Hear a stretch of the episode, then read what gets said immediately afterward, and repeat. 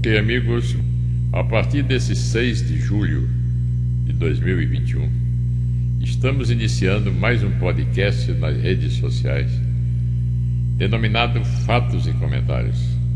É um programa que se propõe a fazer uma análise da realidade brasileira, seus principais aspectos de desenvolvimento, principalmente atuando naqueles segmentos é, principalmente sem, partid sem partidarismo, realizando uma análise circunstanciada da realidade econômica e social e propondo alternativas de desenvolvimento. Hoje, se pretende analisar a privatização da Eletrobras, representada pela medida provisória 1031, que acaba de ser aprovada pelo Congresso Nacional, suas duas casas? Senado e Câmara, tendo subido para a sanção presidencial. Na verdade, meus amigos, a privatização da Eletrobras representa uma inovação concreta aprovada por todas as casas do Congresso Nacional. Porquanto, na verdade, se propõe fazer uma desestatização da empresa, ou seja, não é uma simples venda da empresa. Não se trata também de uma mera concessão da empresa, e sim de uma capitalização.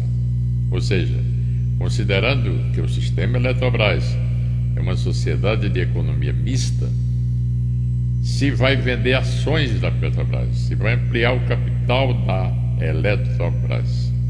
Consequentemente, quer dizer, a privatização consiste exatamente em que o governo não compre as ações, mantenha um grupo só de ações e venda a maioria para o setor privado. Ou seja, é uma verdadeira desestatização da empresa, um modelo moderno, sem dúvida alguma. Evidentemente, os responsáveis pela concepção desse modelo e pela, sobretudo, a implantação que se pretende realizar, foi no sentido de resguardar o interesse nacional, resguardar a soberania nacional na utilização da energia, resguardando, consequentemente, o interesse público no custo energético do país. De forma que a privatização da Eletrobras é um verdadeiro modelo a ser seguido. Na verdade, amigos, alguns cuidados especiais foram tomados. Por exemplo, como manter a soberania nacional? Foi adotado o que a Lei 6.404-76 das Sociedades Anônimas permite. No seu artigo é, 17, parágrafo 7 que permite o lançamento de ações preferenciais classe especial. Através dessas ações, a, Pet, a Eletrobras, com apenas é, 10% do capital votante, que é o que o dispositivo legal permite, quer dizer, ela tem, terá poder de veto em alguns dispositivos propostos pela maioria dos acionistas que não interessem à sociedade brasileira. Isso é mu muito importante. Gente, isso é fundamentalíssimo, porquanto a partir daí a Eletrobras, o governo, poderá interferir no custo da energia elétrica gerada, transmitida e fornecida à comunidade. Por outro lado, houve também uma preocupação enorme com relação a regiões como o Nordeste, por exemplo, quando os autores da proposta incluíram um dispositivo determinando que 78,4% megawatts sejam destinados obrigatoriamente durante 20 anos a um custo de 80 reais o, mega, o megawatt corrigido pelo IPCA amplo, ou seja, o índice inflacionário, para utilização na transposição do Rio São Francisco.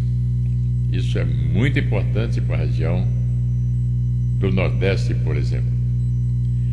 Na verdade, amigos, a esse tipo de privatização é fundamental, porquanto a atividade energética ela atrai investidores privados e, consequente, não tem sentido se está utilizando recursos que devem ser orientados para a educação, saúde, segurança, para atividades que o setor privado está disposto a assumir.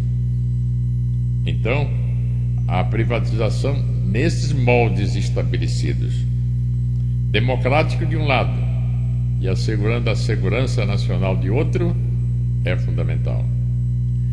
Na verdade, esse projeto seguiu é através de medida provisória para o Congresso Nacional.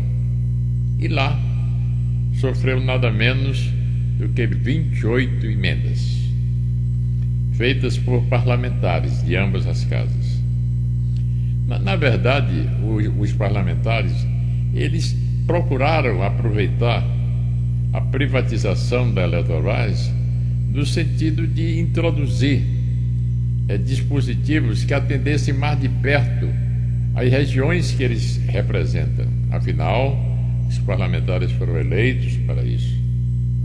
Então, por exemplo, um dos pontos mais polêmicos, gente, se refere a uma emenda que, que determina que o sistema Eletrobras passe a comprar energia de termoelétricas a gás, instaladas em todo o país.